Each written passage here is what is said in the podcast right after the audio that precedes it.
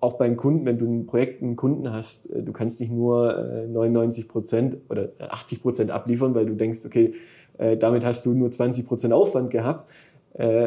Du musst die volle Lösung abliefern. Willkommen zurück bei The Hidden Champion mit mir, Johannes Wosilat. Ich interviewe Unternehmer und das persönlich und nah. Herzlich willkommen zum Interview mit Marc Strobel dem Geschäftsführer und Mitgründer von ASR, Advanced Simulated Reality GmbH.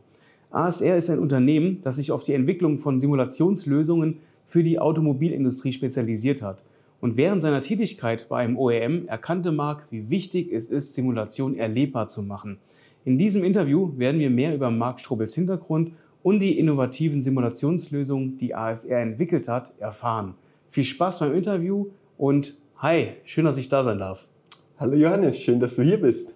Lieber Marc, ich habe ein paar Fragen mitgebracht aus unserer Community. Mhm. Ähm, die Frage Nummer eins ist, was hat dich dazu inspiriert, ASR zu gründen und welche Ziele hast du für das Unternehmen? Ähm, spannende Frage. Ähm, ich habe äh, vor ja, knapp vier Jahren äh, für einen ähm, OEM gearbeitet, das ist ein klassischer Automobilhersteller, war dort äh, in der Agentur tätig und ähm, habe dort die Rennsimulatoren betreut, weltweit. Das heißt, wir waren am äh, Point of Sale, wie man so nennt, das heißt äh, beim Dealer, Dealerships, beim Händler vor Ort und haben Simulatoren platziert, um im Endeffekt die junge Kundschaft an die Marke ranzuführen. Das heißt, die Kids konnten in Simulatoren einsteigen, konnten über die Rennstrecke fahren und ähm, dann in dem Kontext die Marke erleben. Wir haben dann relativ schnell gemerkt, okay, ja, so ein Simulator, der ist für einen Händler sehr teuer in der Anschaffung und ähm, die, die, die Hürde, so ein System anzuschaffen, ist relativ groß, nur in Anführungszeichen als Erlebnisbespaßungsmodul. Dann haben wir gesagt, okay, wir müssen da noch einen zusätzlichen Mehrwert schaffen und ähm, haben dann auch relativ schnell ähm, gemerkt, okay, es ist in Zukunft sehr wichtig, äh, zusätzliche Fahrzeugfunktionen erlebbar zu machen. Warum? Ähm, der Kunde am POS, der konnte sich natürlich nicht vorstellen, wie funktioniert jetzt beispielsweise autonomes Fahren, Notbremsassistenten, den kann man ja beispielsweise auch nicht in der, äh, in der Probefahrt erleben. Ähm, wie funktioniert so ein System? Ähm, wie äh, stelle ich mein ACC ein, beispielsweise während der Autobahnfahrt? Also diese ganzen Funktionen waren für die eine riesen, eine riesen Blackbox und genau da haben wir eigentlich ein, äh, ein Riesenproblem erkannt und haben gesagt, genau da wollen wir eine Lösung schaffen, um im Endeffekt diese zusätzlichen Fahrzeugfunktionen erlebbar zu machen. Und dieses erlebbar machen ist das, was wir jetzt gerade im Hintergrund sehen. Genau, das ist eine unserer Simulationslösungen. In dem Fall ein Fahrsimulator. Ähm, dahinter steckt eine relativ komplexe Simulationslandschaft, die es im Endeffekt ermöglicht, auch äh, ein, ein Fahrzeug, das aus der Entwicklung kommt, im Simulator erlebbar zu machen. Das heißt aber, euer Hauptaugenmerk ist schon eher auch auf die ganze Software, die dahinter steckt, als nur rein auf den Simulator. Genau, richtig. Also der Simulator ist eher ein Nebenprodukt. Der Kern von ASR ist unsere Software. Wir nennen sie Simulation Framework, ASR Simulation Framework. Ähm, man kann sich das so vorstellen, die Software ähm, wie eine Art Datenbank, die die Daten aus der Entwicklung sammelt, ähm, so kombiniert, dass daraus ein äh, simulationsfähiges Modell wird, eines virtuell, also ein sogenannter virtueller Zwilling ähm, eines Fahrzeugs. Und dieser virtuelle Zwilling wird dann hier in die Fahrsimulation äh, reingeschoben und simuliert. Mhm. Der Jörg fragt, welche Branchen nutzen am meisten eure Simulationslösungen und welche Vorteile bietet ihr diesen Branchen? Ähm, die Anwendung von, diesen, von unseren Simulationslösungen ist sehr breit gefächert. Wenn man jetzt Richtung Branchen schaut, fokussieren wir uns aktuell auf die Entwickler, weil wir ganz klar sagen, wir brauchen die Daten aus der Entwicklung, die wir dann langfristig auch am Point of Sale erlebbar machen wollen. Das heißt, unsere Software zielt gerade aktuell auf den Entwickler. Dort bieten wir im Endeffekt auch ganz klare Mehrwerte, indem wir die, also Ziel ist auch die, Entwicklung zu beschleunigen. Ähm, können wir gerne auch noch ein bisschen tiefer reingehen, wenn es dich interessiert.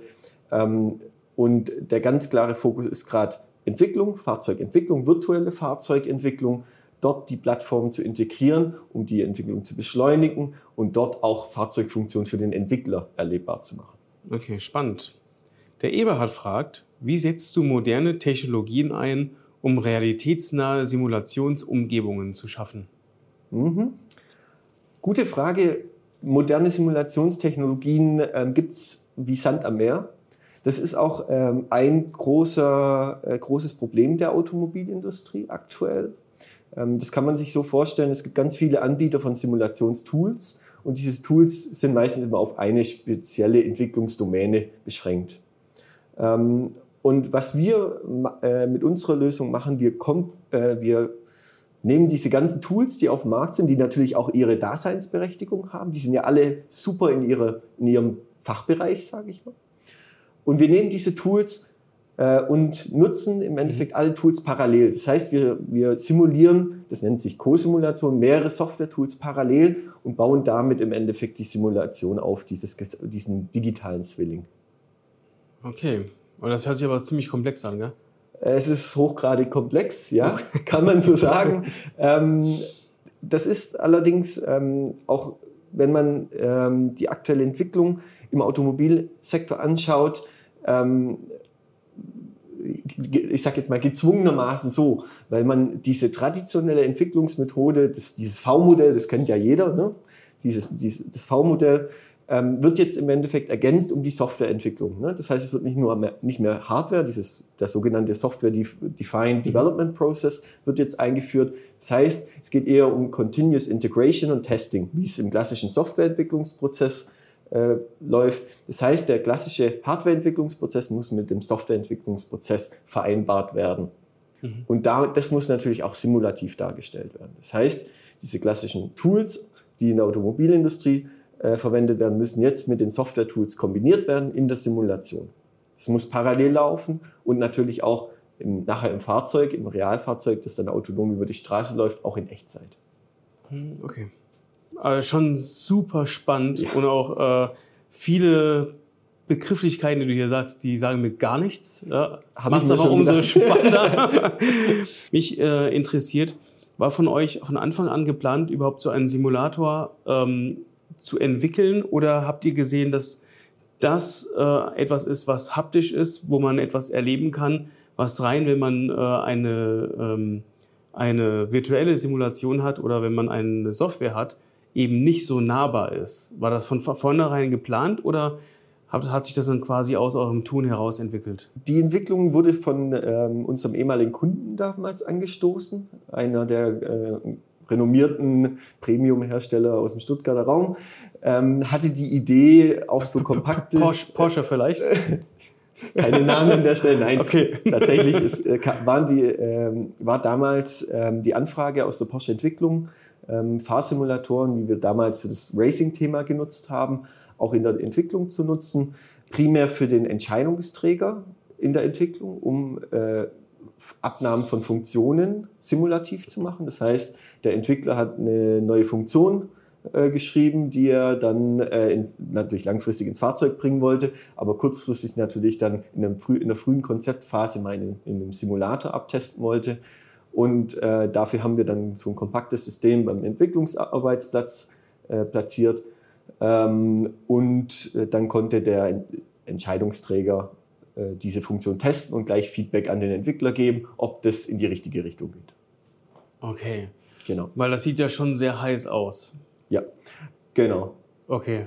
Die, das Optische hat mehrere Vor, äh, Vorteile und zwar einmal die ganze, die ganze Verkabelung ist, ist im System dran drin. Ne? Also es kann okay. keiner irgendein Kabel rausziehen. Es ist alles, ähm, ich, sag, ich sag mal, Vandalismus geschützt. Mhm.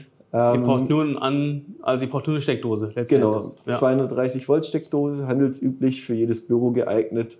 Ähm, das System ist so groß wie jeder Schreibtisch. Also kommt durch jede Tür. Das, das ist der Simulator. Ne? Aber wie gesagt, ja. Simulator an der Stelle auch gesagt ist nur in Anführungszeichen unser Nebenprodukt. Fokus ist auf der Software. Ähm, Mhm. Wobei der Simulator natürlich sehr eng auch mit der Software interagiert. Ne? Wir bauen mhm. viele Schnittstellen zwischen den Hardware-Komponenten und der, und der mhm. Simulationstopologie mhm. auf. Also da gibt es natürlich sehr enge Schnittstellen. Und ist das auch was, äh, der, der eure Beschreibung etwas erlebbar zu machen? Kommt natürlich hier auch zum Vorschein. Genau, erlebbar ähm, ist deswegen so wichtig, weil man muss ja, wie so eine Art Tool verstehen. Ähm, in Simulation kann man ähm, Situationen beschreiben und erleben, die man im Realen so nicht erleben würde. Mhm. Ähm, wer fährt beispielsweise auf der linken Spur 220 und äh, fährt auf ein anderes Fahrzeug äh, auf in der Hoffnung, der Notbremsassistent äh, schlägt ein. Das macht keiner äh, in real. Ja. Ähm, einfaches Beispiel, aber davon gibt es tausende sogenannte Corner Cases, ne, die mhm. auch sehr wichtig sind fürs autonome, äh, autonome Fahren, weil man natürlich da die KI mit trainiert. Mhm. Ähm, diese sogenannten Corner Cases, die erlebt man nicht im realen Fahrzeug, nicht im Prototyp, der mehrere Millionen kostet. Das macht man im Simulator. Mhm.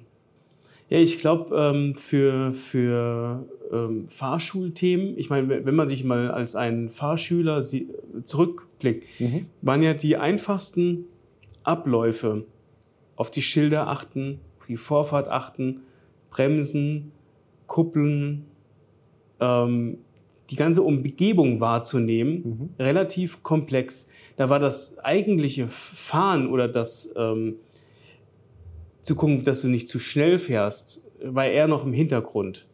Es waren so viele Parameter um einen herum, ja. die sich verändert haben, dass das einen echt überfordert hat, weil das so viel man gleichzeitig wahrnehmen musste. Ah, krass, jetzt geht es ja übelst ab dahin. Das war der Notbremsassistent, ja. genau. Und ja, ich, ich glaube, dafür ist das super spannend. Ähm, genau das war, also das jemanden zu, also nahe zu bringen. Ja, fahren geht nicht einfach so. Du musst als, als Fahrschüler so viele Sachen wahrnehmen. Da kann man hier super üben. Auf jeden Fall. Ja. Es gibt auch schon Simulatoren bei Fahrschulen.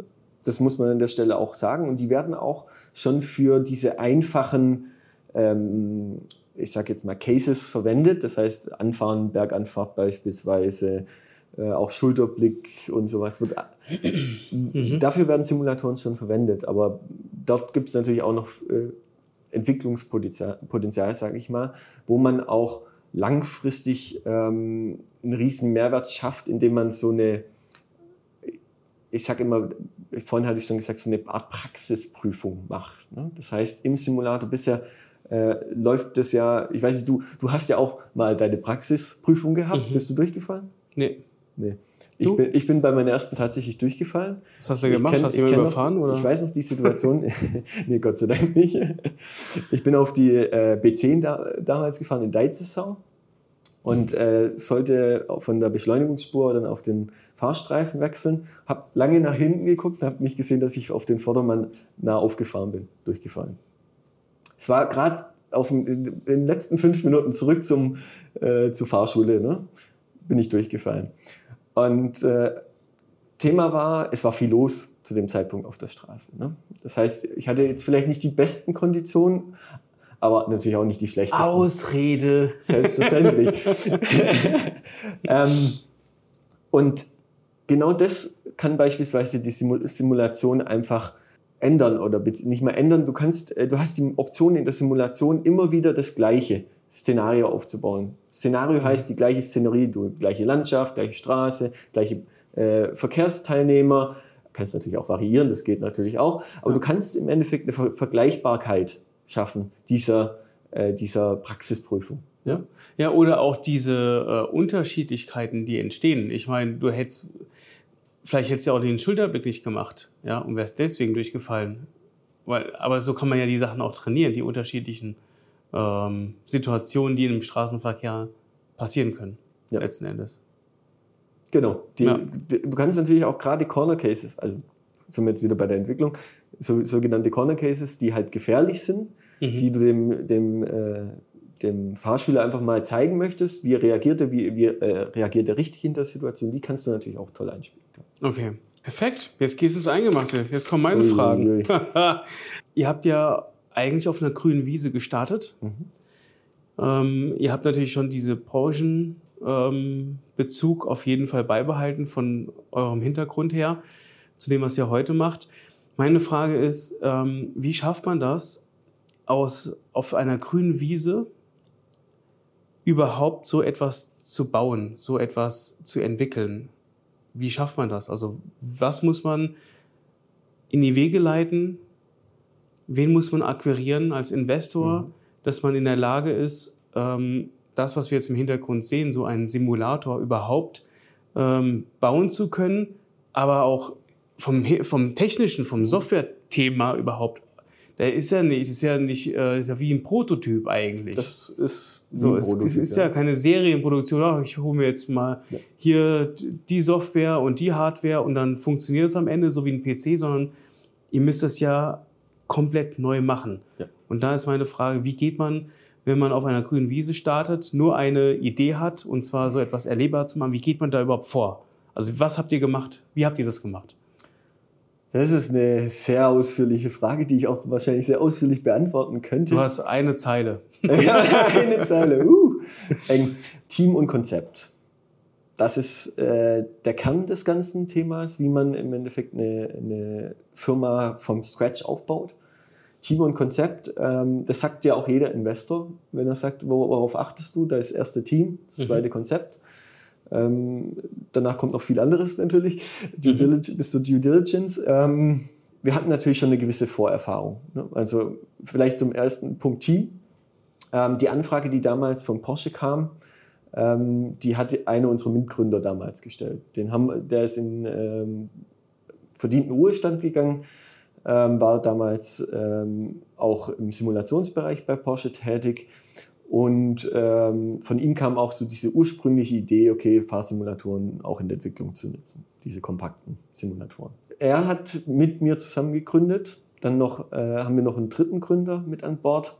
Ähm, mein äh, CTO ist Simon äh, Gimpel. Das ist die technische Komponente. Genau, die technische mhm. Komponente, der auch aus der simulativen Entwicklung von Porsche kam. Also er war dort nicht angestellt, aber er war als dort tätig, als Arbeitnehmerüberlassung das war im Endeffekt äh, schon, äh, kann man sagen, so ein diverses Team, was alle Bereiche abgedeckt hat. Ich hatte die Erfahrung aus diesen Porsche Racing Simulatoren, das heißt, ich wusste, wie man so ein Ding bauen lässt. Also wir bauen es auch nicht selbst an der Stelle gesagt, bauen lässt. Ähm, wir hatten äh, jemand, der äh, die Seniorität mitbringt, der natürlich mhm. auch die Erfahrung mitbringt im, im Bereich Simulation. Ähm, und wir hatten jemand, der das technische Know-how hat, was in diesem komplexen Thema äh, Fahrsimulation einfach notwendig ist. Okay. Das okay. war das Team. Das Team stand. Ähm, und dann ging es natürlich darum, okay, Konzept.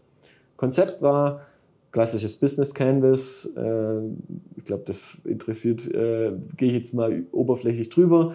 Mhm. Pitch Deck aufgebaut. Ähm, natürlich mit den klassischen, klassischen Aufbau, Problem, Lösung, Markt, äh, Finanzen, natürlich Team nicht zu vergessen, mhm. ganz zu Beginn und so weiter. Also klassisches Pitch-Deck und dann geht es natürlich auch in die Akquise, weil wir haben natürlich auch mal kalkuliert, was brauchen wir an Investitionsmitteln, um unser, unsere Firma aufzubauen.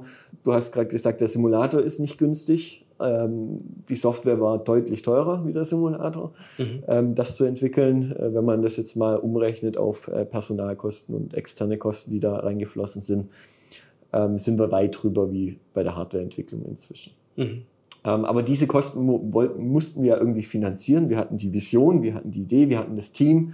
Das kann man sich so vorstellen wie ein klassischer Akquiseprozess auch im Vertrieb. Ne? Man hat eine Liste mit potenziellen äh, Leads, äh, Investorenleads, die man äh, dann versucht natürlich immer über ein persönliches Intro zu akquirieren. Ähm, mhm. Da über beispielsweise, wenn ich jetzt, wenn du jetzt jemanden kennen würdest, der irgendwie in Automotive-Themen investieren wollt, wollte, Simulationsthemen, ähm, würde ich dich bitten, ihn, mir das Intro bei ihm zu machen würde dir natürlich auch das Pitch Deck mitgeben. Ähm, dann hast du, bist du schon an einem ganz anderen Level mhm. in dem Intro und dann geht es natürlich weiter in erste Gespräche, Pitch, wo man dann sein Konzept pitcht, dann ist das Team dabei, okay. dann werden Nachfragen gestellt, dann geht es in die Due Diligence. Man, man macht viel mit. Ne? Also die, die erste Finanzierungsrunde, die wir hatten, die war heiß. Ich kann mich noch dran erinnern, ich habe teilweise wirklich geschwitzt, äh, als ich da äh, die, beispielsweise auch den Gesellschaftsvertrag dann äh, vorbereitet habe äh, mit einem Termsheet. Also und dann ging das relativ fix. Es war ein langer Monolog des Notars, wenn man beim Notar das, normal, gemacht ja. hat, äh, kennt ja. Das Bankkonto ist danach deutlich leerer, aber es funktioniert. ähm, und äh, so war dann die erste Investmentrunde durch. Ne? Ach, verrückt. Okay, das heißt, äh, ihr habt, der erste Schritt war wirklich, äh, Investoren zu suchen, um eure Idee zu realisieren. Also ihr habt erst gar nicht angefangen, ja. sondern ihr hattet eine Analyse gemacht, wie hoch ist die Wahrscheinlichkeit, dass ihr ähm, Kunden findet, dass ihr im Markt euch etablieren könnt. Mhm. Das war dann positiv und dann ging es eigentlich als erstes an die Investoren. Genau. Das ist schon spannend, gell? Ja. ja. Wie nennt man diese Phase? Ähm das ist die Pre-Seed-Phase, nennt man das. Also okay. vor Gründung der Firma. Ähm und das ist bisher auch die Phase, die ihr jetzt äh, gemeistert habt. Und jetzt kommt genau. wahrscheinlich noch die, die, die Seed-Phase, wie nennt man ja. das dann? Ja, genau. Die nächste Phase ist die Seed-Phase, die wir anstreben. Das wird jetzt auch dieses Jahr noch ähm, stattfinden, wahrscheinlich mhm. gegen Ende des Jahres. Wir rechnen so ungefähr sechs bis sieben Monate in der Akquise für die nächste Investorenrunde es, es, hört sich jetzt natürlich so perfekt an, ne? Ja, jetzt erst Pre-Seed abgeschlossen, dann die Seed-Phase. Mhm. Ja, so schön und wie es im Bilderbuch steht, ist es halt dann doch nicht. Ne? Also mhm. jeder, der mal gegründet hat, ich glaube, der weiß einfach, es ist ein Hoch und runter. Ne? Ich, ich vergleiche es immer ganz gerne mit Achterbahnfahrt. Mhm. Wenn man, man startet sehr euphorisch, kriegt immer mal wieder einen Dämpfer, startet dann wieder euphorisch weiter.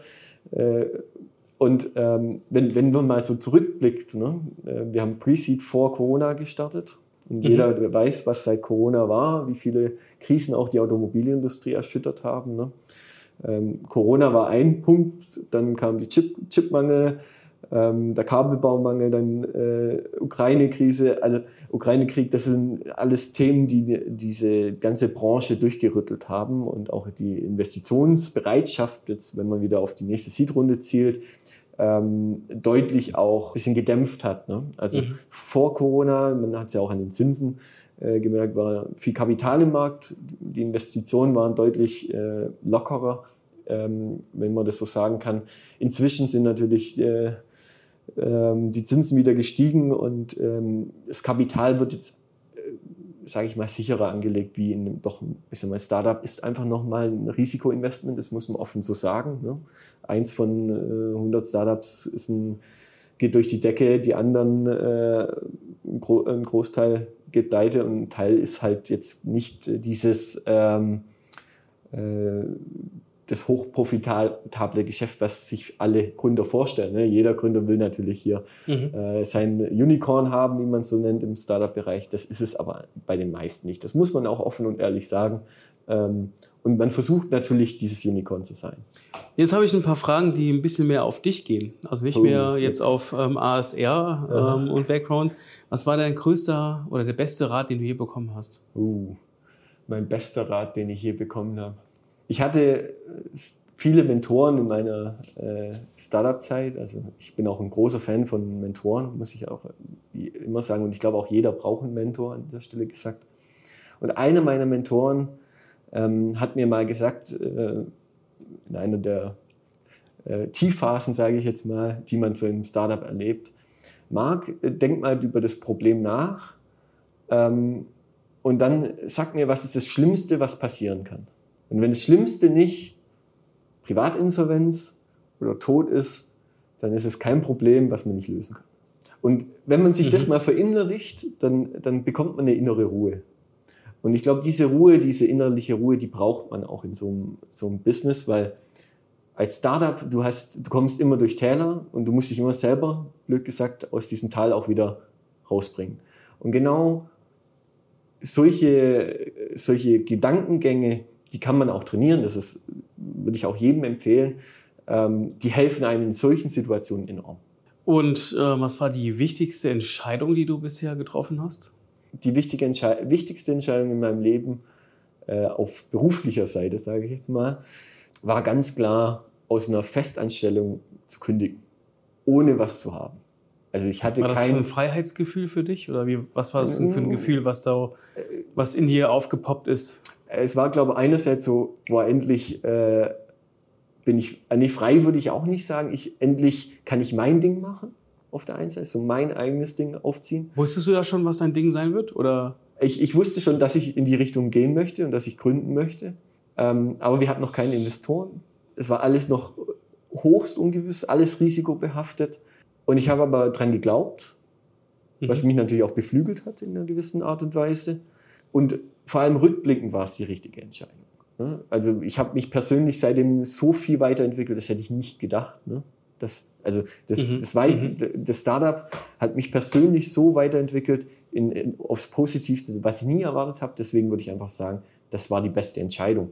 Und ich kann, wir beide ähm, kennen die Wirtschaftsunion.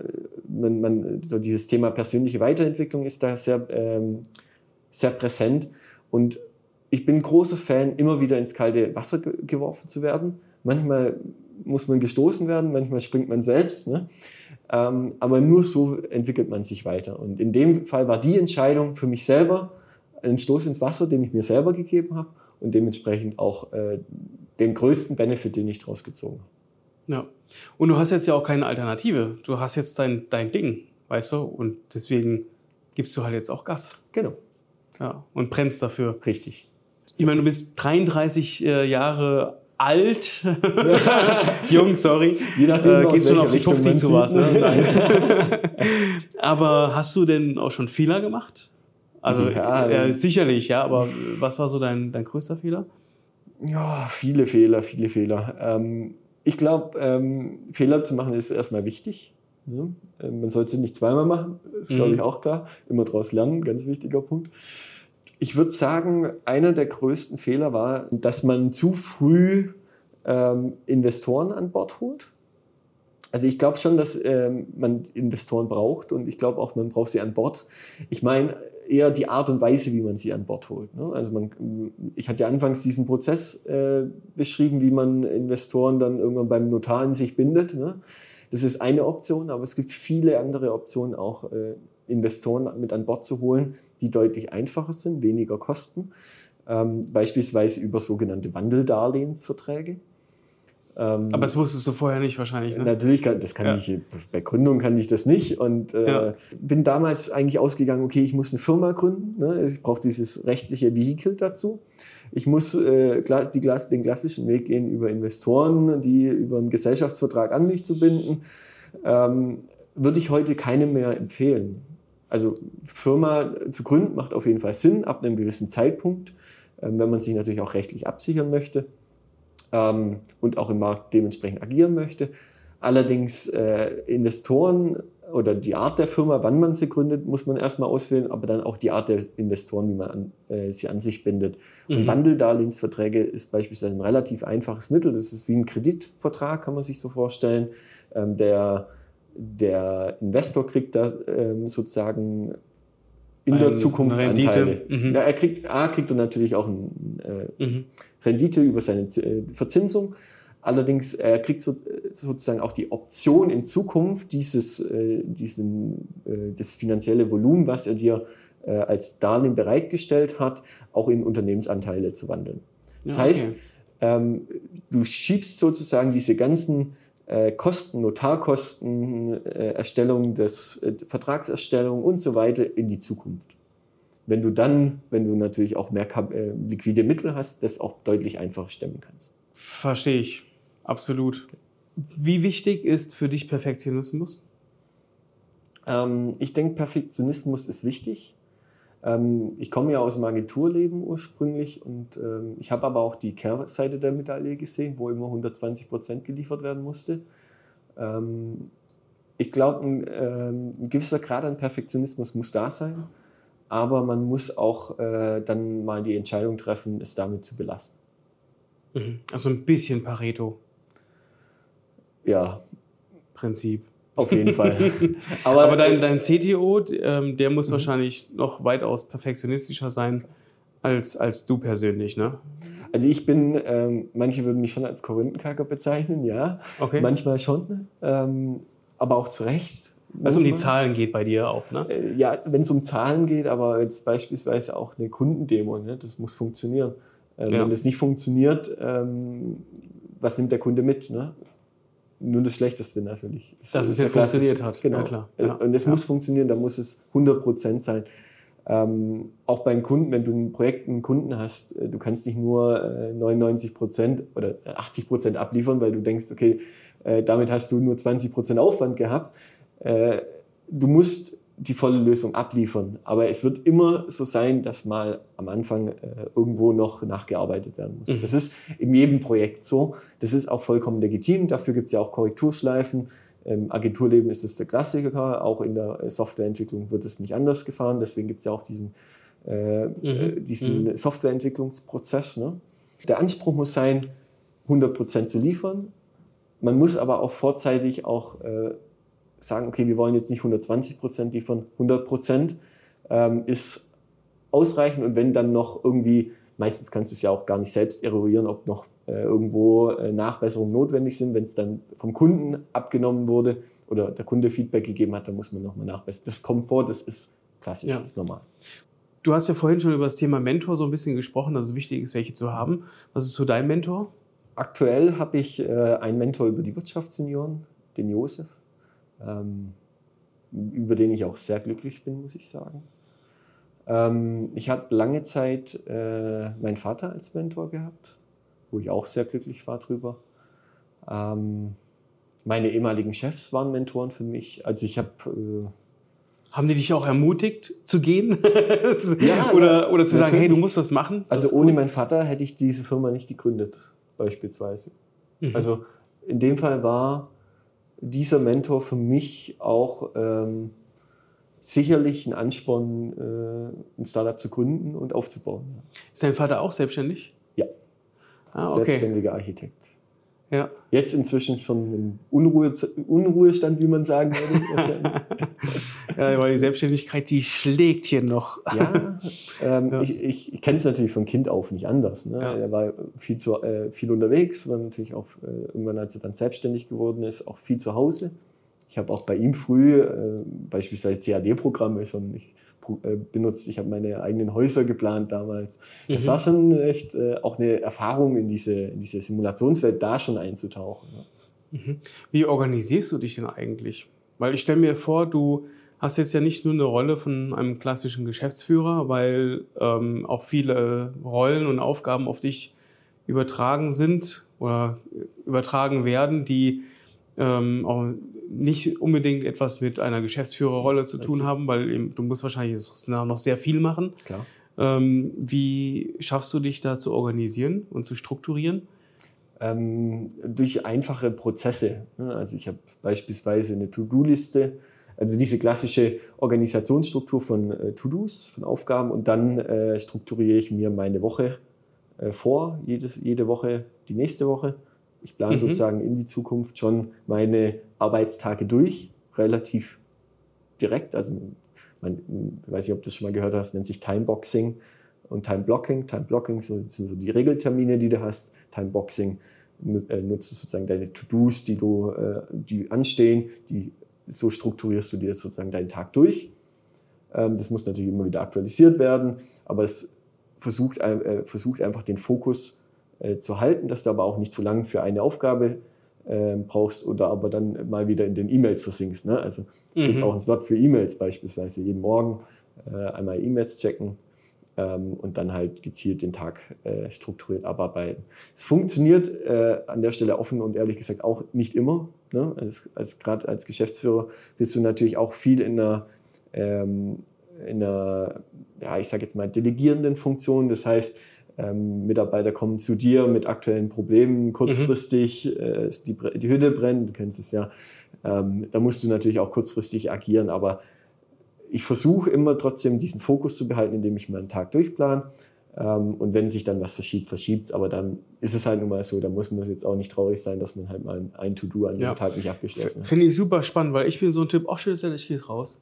Oder ich habe jetzt Hunger, ach, ich habe jetzt schon wieder Hunger. Ähm, also bei mir ist sehr viel Veränderungen drin. Mhm. Und ähm, meine To-Do-Listen werden auch immer größer, klar, irgendwie kommt immer mehr hinzu. Ja. Und ähm, ich muss mir das mal anschauen, wie das äh, im Detail funktioniert mit diesem Timeboxing. Weil ich kann mir vorstellen, da kann ich vielleicht auch ein bisschen mehr äh, in meinem äh, kreativen Freiheitswuselkopf ein bisschen mehr Struktur reinbringen. Wenn, äh, was würdest du anderen jungen Unternehmern oder jungen Unternehmern äh, als Tipp auf den Weg geben, die jetzt genau vielleicht vor dieser Entscheidung stehen, wo du standst? Mhm. Ähm, was würdest du denen mit auf den Weg geben wollen? Ähm, wir hatten es angesprochen, das Thema Mentoring. Ich glaube, jeder braucht einen Mentor, insbesondere in diesen Phasen einer Unternehmensgründung oder Aufbau, je nachdem, wie man es sehen möchte. Ähm, ich kann es jedem raten, sich einen Mentor zu suchen und so viele Fragen zu stellen wie möglich, weil es, es bringt nichts, sich in, in, in, in einem Raum zu verstecken und sein Ding zu machen. Ja, die fallen ja aber nicht vom Himmel. Also wie würdest du... Ja gut, ähm, ja. es gibt Möglichkeiten, beispielsweise zu den Wirtschaftsunionen zu gehen. Dort äh, gibt es äh, Mentoren, die man äh, findet, die, das ist auch äh, komplett unentgeltlos. Also das ist auch natürlich eine Plattform, wo man sich austauschen kann mit anderen Unternehmern ja. ähm, und Führungskräften, ähm, wo man super sich persönlich weiterentwickeln kann. Also und ich glaube auch, es ist ganz wichtig als Unternehmer, insbesondere auch als Gründer, über den Tellerrand hinauszuschauen, unter Menschen zu gehen, sich zu, Netz, zu netzwerken, ähm, weil mhm. zu 90 Prozent, zu 90, 95 Prozent ähm, geht Erfolg über Menschen. Du brauchst Netzwerke, du brauchst Kontakt äh, zu anderen ähm, ja. Experten aus deinem ja. Bereich, du, du musst dich persönlich weiterentwickeln, du wirst immer wieder ins kalte Wasser geschmissen. Das ist, also aus sich rauszugehen, Fragen zu stellen, sich persönlich weiterzuentwickeln, ist, glaube ich, der Kern, den, den jeder Gründer einfach tun muss. Ohne das wird es kein Erfolg werden. Ja, Marc, ich würde eigentlich sagen, viele spannende äh, Einblicke bekommen und äh, an der Stelle herzlichen Dank dafür. Sehr gerne und auch, dass ich euren äh, diese kleine Stadtrundfahrt miterleben durfte auf eurem Simulator. Gerne doch. Auch wenn ich gleich eingegriffen habe und selber fahren wollte und gleich das Ding an die Wand gesetzt habe. Passiert. Das ist nicht der erste. Zum Glück kein Sachschaden. Ja, das ist die Schöne an der Simulation. Ja, vielen Dank dafür. Gerne. Und ähm, ja. Wenn ihr außerdem erfahren wollt, wer unser nächster Hidden Champion ist, ihr gerne Teil des nächsten Podcasts und Videos sein wollt, Vielleicht habt ihr auch Fragen an unseren nächsten Hidden Champion.